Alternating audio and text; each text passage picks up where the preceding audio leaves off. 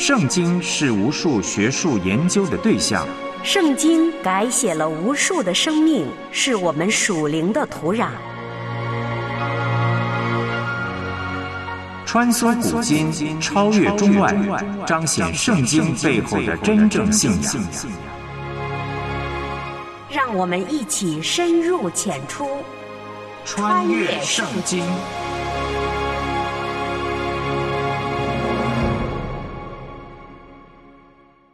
穿越圣经，带你回归圣经。我是唐曼。有一位姐妹的爷爷曾经是给人算命的，爷爷的上一辈太爷爷也是借此为生，在村子里，他们被人称作神人。可姐妹说，她从小就很害怕见到爷爷，父母亲也比较少带她去爷爷的家里。长大以后，姐妹到外地读书，只要父母打电话跟她说：“爷爷吩咐你最近要小心”，她就知道一定会有不好的事情要发生。然后，无论她怎么小心，像丢东西了、被偷钱包了、跟人发生冲突了，甚至生病、摔伤身体等等不好的事情，还是会领到。以至于他很怕接到家人的电话，特别怕听到爷爷说什么。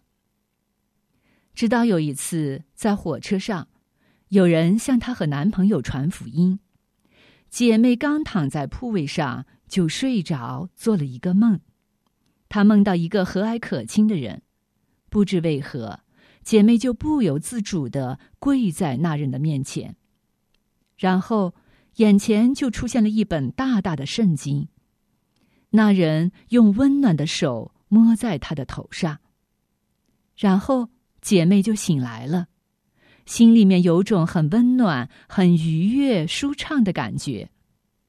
她以为自己睡了很久，看看时间，才过去了几分钟，这令她很是惊讶。然后她立刻就决定信耶稣，接受救恩。在认识了真神以后，姐妹才明白，爷爷原来是教鬼的。即使鬼能够告诉他大祸将临，他却无法避免灾祸。于是，姐妹开始拿起真理的武器，为爷爷祷告，为家人祷告。渐渐的，爷爷的不祥预告很少会兑现。再到后来。他竟然不再给家人或是别人算卦了。其实，这个世上有很多跟鬼打交道的人，像巫师、鬼婆、星象大师，还有什么牌大师等等，信他们的人很多，宁可花很多的钱，也要慕名前往。可很少有人会急迫的想去见一个传神话语的人。哪怕是基督徒传福音，不仅不会跟你要钱，还可能会请你吃饭，倒贴钱给你。但人悖逆刚硬的心，就是不肯信。哪怕全世界都听说过诺亚方舟与大洪水的故事，也都知道主耶稣与十字架的历史事实，但今天，如果诺亚重新回到这个世界，如果主耶稣就在我们当中，又有多少人会相信他们所传神的道呢？我们一起来听由梁天路播出麦基牧师分享的今日信息。穿越古今，主爱已显明。永恒恩怨，救赎普及万民，顺服谦卑，在主跟前专心聆听，穿梭圣经里是主话语，是行主真道。走上窄路，穿越圣经。听众朋友，你好，欢迎收听《穿越圣经》这个节目，很开心我们又在空中见面了。《穿越圣经》这个节目呢，希望帮助每一位听众能够更加明白神的话语，成为遵行并且传扬神话语的人。那么，在上一次节目，我们就查考和分享了以西结书的十一章一节到十二章二十八节。让我们先来触摸一下，神就放弃了自己的祭坛和圣殿了。那么，在神的荣耀停在城东山上的时候，神就进行了审判了。那么，城门口啊，就是商人还有政治家啊谈生意以及讨论问题的地方。所以，那二十五个人呢，就代表了该民族的统治阶层。啊，他们自己是领袖，对百姓误入歧途，要来负责任。他们错误的以为啊，他们会逃过巴比伦的又一次攻击。他们相信自己呢是有影响力的精英啊，可免受一切伤害。那么，没有神同在的处境是绝对不会稳定的。啊，神他知晓以色列的一切的心思意念，那么神也知道我们的一切，包括我们极力想掩藏的那些罪。我们不要去注意人们怎么看我们以及我们所做的事情，而是要留心神怎么样看我们，因为我们所做的一切，神他都看得见。企图向神隐藏我们的思想和行为，这个是非常愚蠢的。那么，唯一有效对付罪的方法，就是认罪，并且求神帮助我们来去悔改。从以色列人进入应许之地开始，那么神就警告他们说了：不要效法异教国家的风俗，还有宗教习惯。但他们呢，却不遵从命令啊，以外邦的习俗来取代神的律法，那么结果就招致惩罚了。那么今天的信徒仍旧受到诱惑，向世界看齐，所以呢，我们就必须接受神他的是非标准，而不是在世上来随波逐流。啊，那么神就应许被掳到巴比伦的犹太人，即使他们离开耶路撒冷了，那么神仍会继续和他们来同在。这是犹太人他们最关心的事儿。因为他们一直认为啊，神主要出现在圣殿里边但是神向他们保证说，不论他们身在何处，神都将继续做他们的主。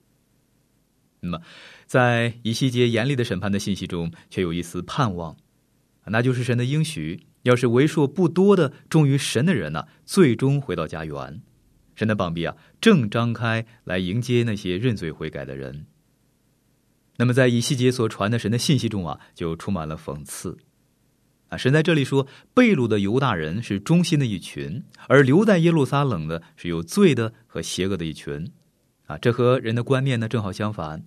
人的表面可以骗人，但是神他是以我们的信心和顺服来去评估我们的生活，而不是按照我们在地上所看得见的成功的。所以呢，我们需要谨记啊，信徒呢不应该以外貌来去判断人。神他是存留下来的艺人的圣所，啊，拜偶像的人，即便是在耶路撒冷的殿中敬拜，他们也找不到真正的圣所。然而，那些忠心的被掳者，虽然是身处在他乡，但是还是会受到神的保护。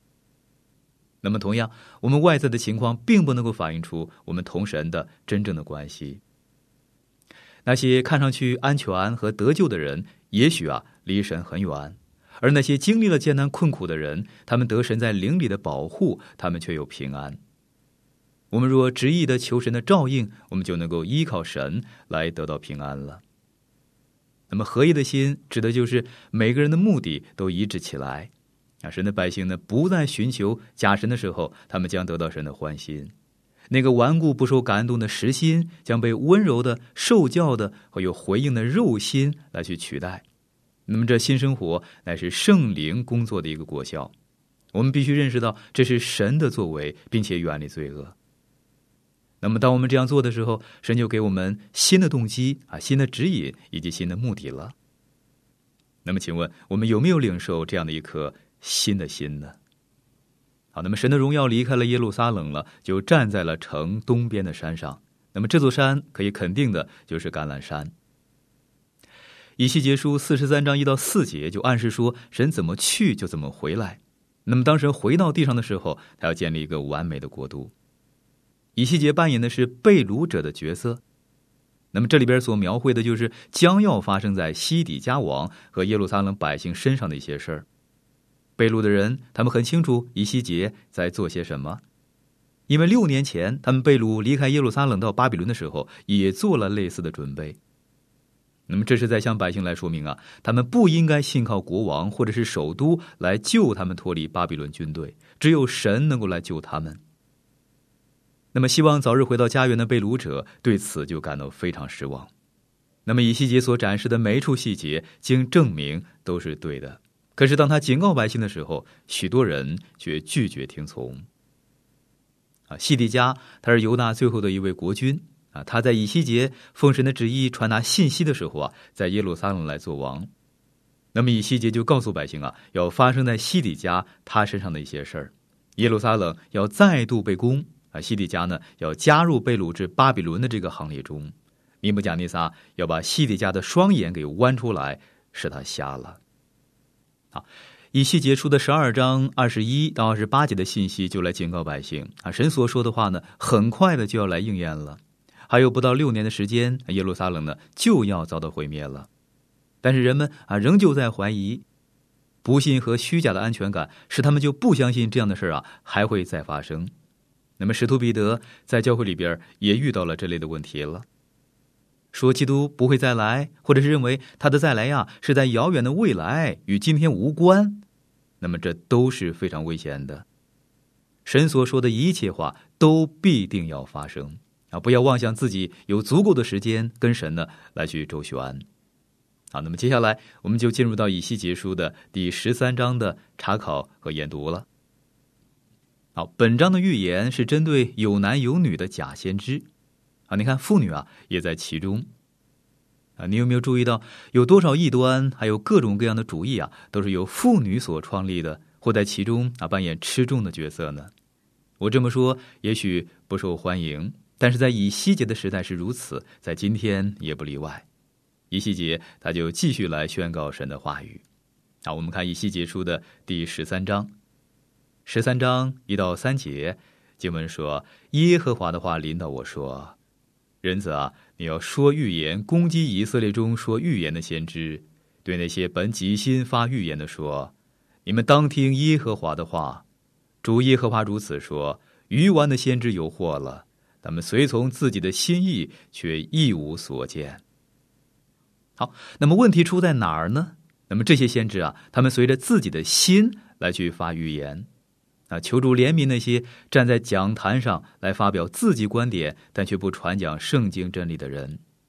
我们都可能对圣经做出错误的解释，我有时也会出错，但是我必须要说清楚，我的本意是要解释圣经真理。那么这些假先知呢？他们只是发表他们自己的想法啊，怎么样交友，怎么样套交情啊，怎么样影响别人，怎么样积极思考啊，自力更生，把自己想象成为完全人，而不是罪人。那么假先知所传的信息就是啊，没事儿，耶路撒冷啊，完全没事儿。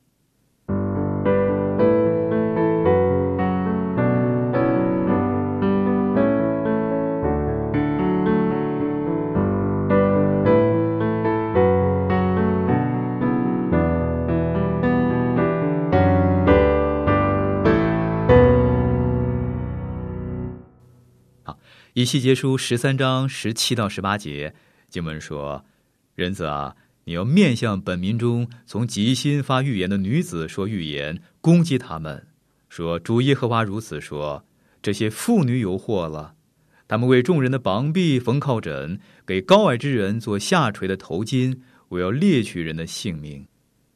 难道你们要猎取我百姓的性命，为利己将人救活吗？”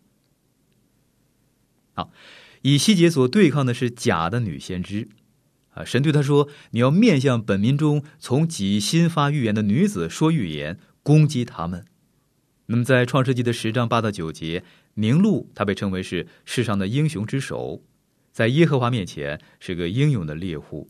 那么，其实宁禄他是猎取人类心灵的一个猎户，这就是错误的异端的作为了。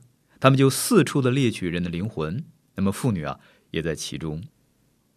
彼得后书二章一节彼得说：“从前在百姓中有假先知起来，将来在你们中间也必有假师傅，私自引进陷害人的异端，连买他们的主，他们也不承认，自取速速的灭亡。”那么今天有很多妇女啊，她们就摄入到啊唯灵论、招魂术中的灵媒啊、算命师、招魂问卜的巫师，还有女巫。那么神说，这些妇女有祸了，他们为众人的膀臂缝靠枕。那么这些妇女，她们就四处散发护身符啊，就是一些挂在手臂上的一些小物件啊，好让人们呢能够避邪免遭灾。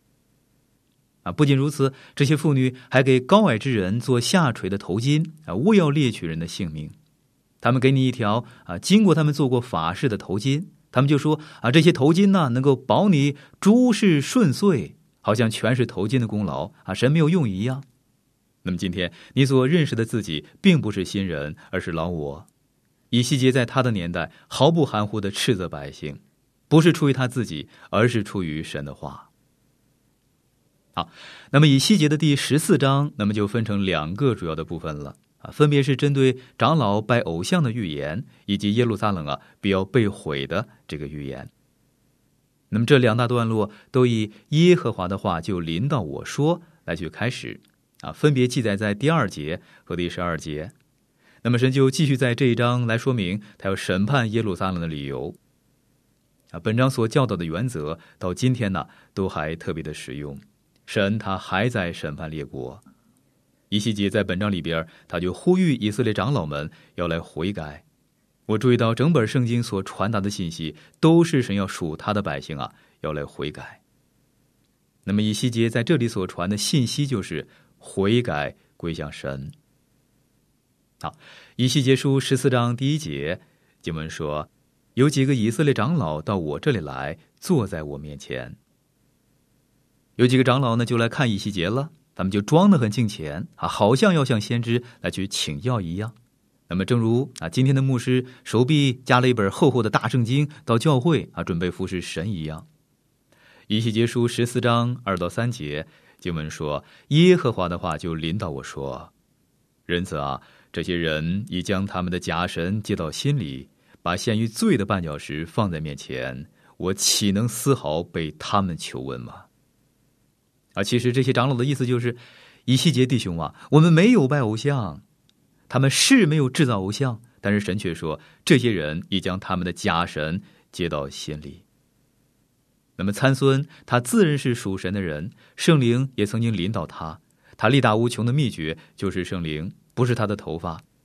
但是到了那一天，他虽然不知道，还是有了罪，就要担当他的罪孽。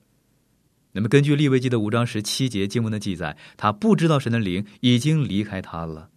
他不断的和罪妥协，又指望成为属神的人。那么今天呢，教会里的不少人，他们与罪戏耍啊，妄想他们可以蒙混过关。但其实他们是逃不掉的，审判一定会来到。他们也许可以戴着假面具行礼如仪，但其实他们已经把这个假神呢接到心里边去了。那么神就对以西结说了：这些人是骗子，他们假装想听他的信息，但是根本呢就没有存在心里边。只要以西结一转身，他们就会在他背后啊来去插刀去暗算他。好，以西结书十四章四到五节经文说。所以你要告诉他们，主耶和华如此说：以色列家的人中，凡将他的假神接到心里，把陷于罪的绊脚石放在面前，有救了先知来的，我耶和华在他所求的事上，必按他众多的假神回答他，好在以色列家的心事上捉住他们，因为他们都借着假神与我生疏。好，你看神说他会审判这些人的。主耶稣也指出，他那个时代的宗教领袖是假冒伪善的。主耶稣用这个丑陋可怕的字眼的次数比任何人都要多。一细节，他是对百姓的属灵的领袖来说话。你看，真可悲！神要来审判他们，神必定会审判虚假的宗教信仰。我相信不管是教会还是个人，只要是偏离真理，那么神他必定会审判。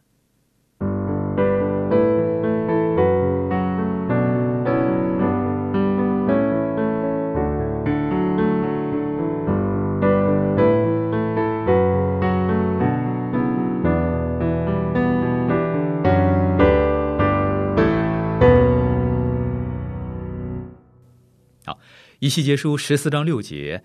经文说：“所以你要告诉以色列家说，主耶和华如此说：回头吧，离开你们的偶像，转脸莫从你们一切可憎的事。”好，那么神很清楚的就指出，这些人他们是冒牌货，不是真心敬拜的，他们心中有假神，他们心中有罪。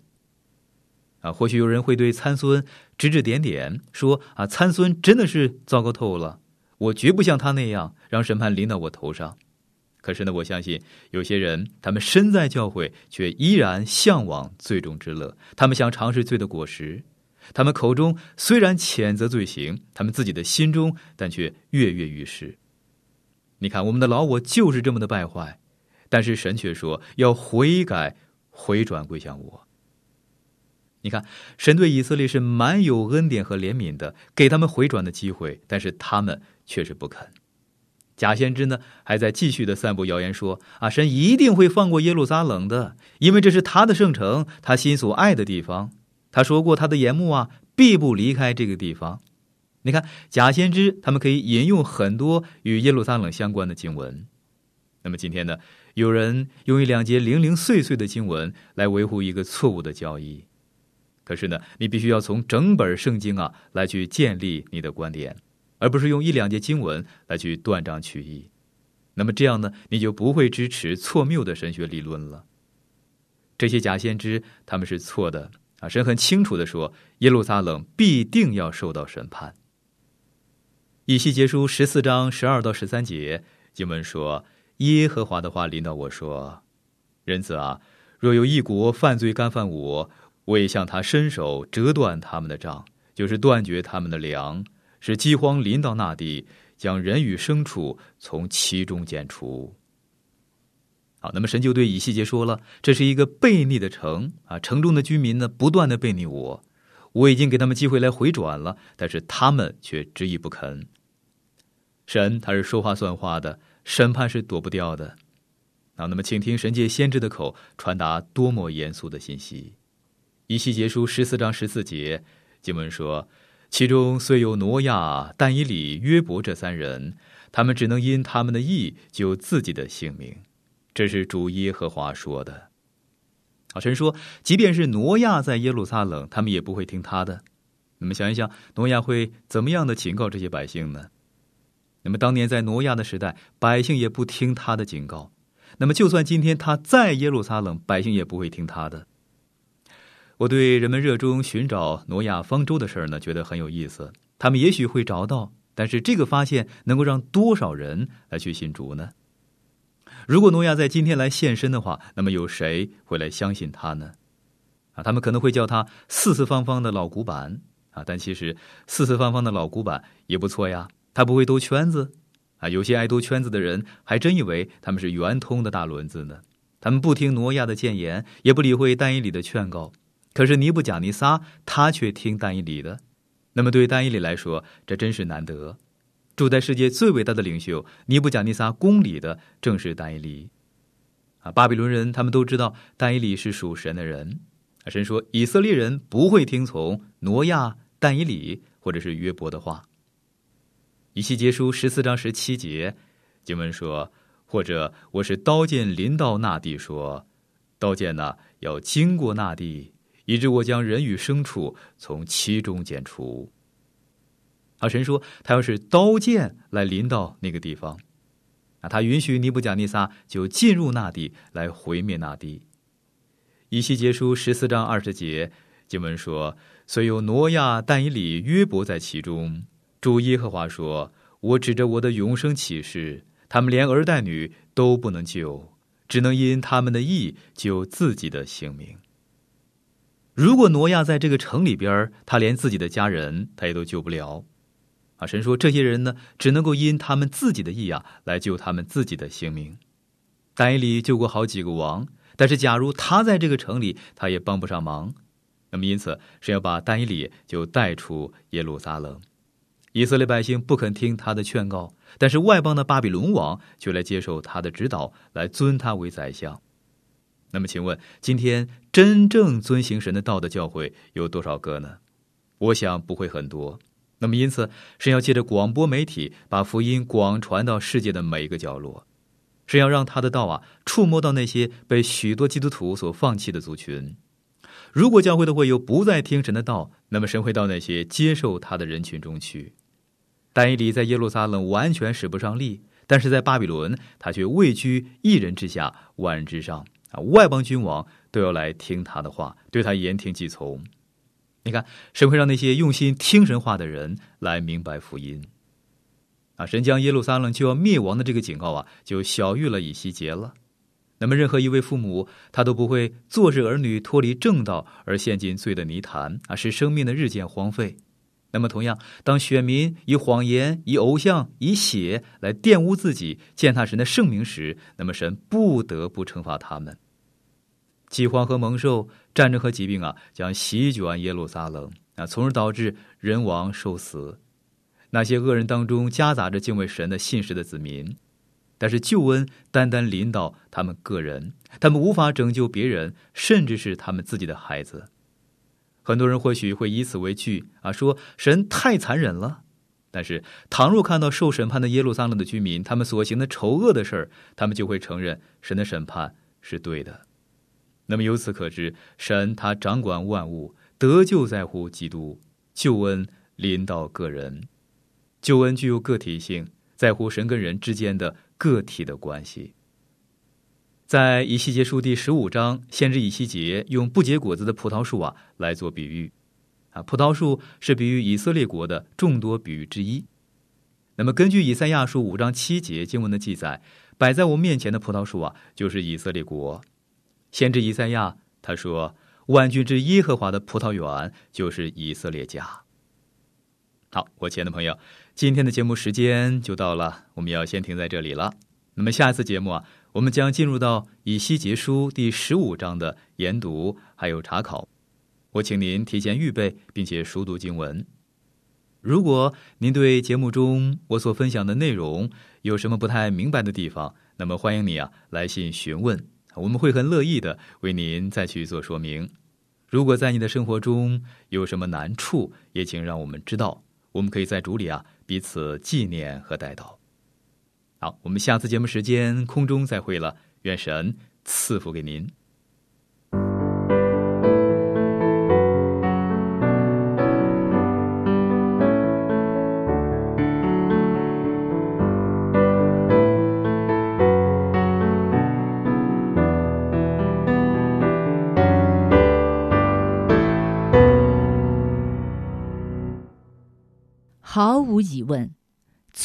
就是人的生命中最大的破口。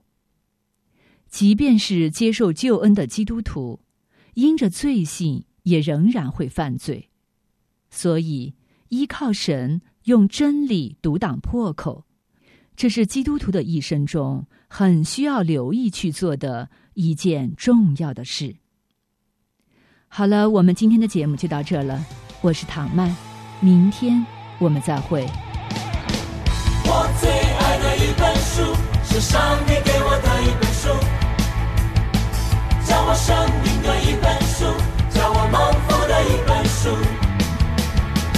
我最爱的一本书，是上帝给我的一本书，叫我生命的一本书，叫我蒙福的一本书。创世纪记载了。开始，之路，一眼到过了。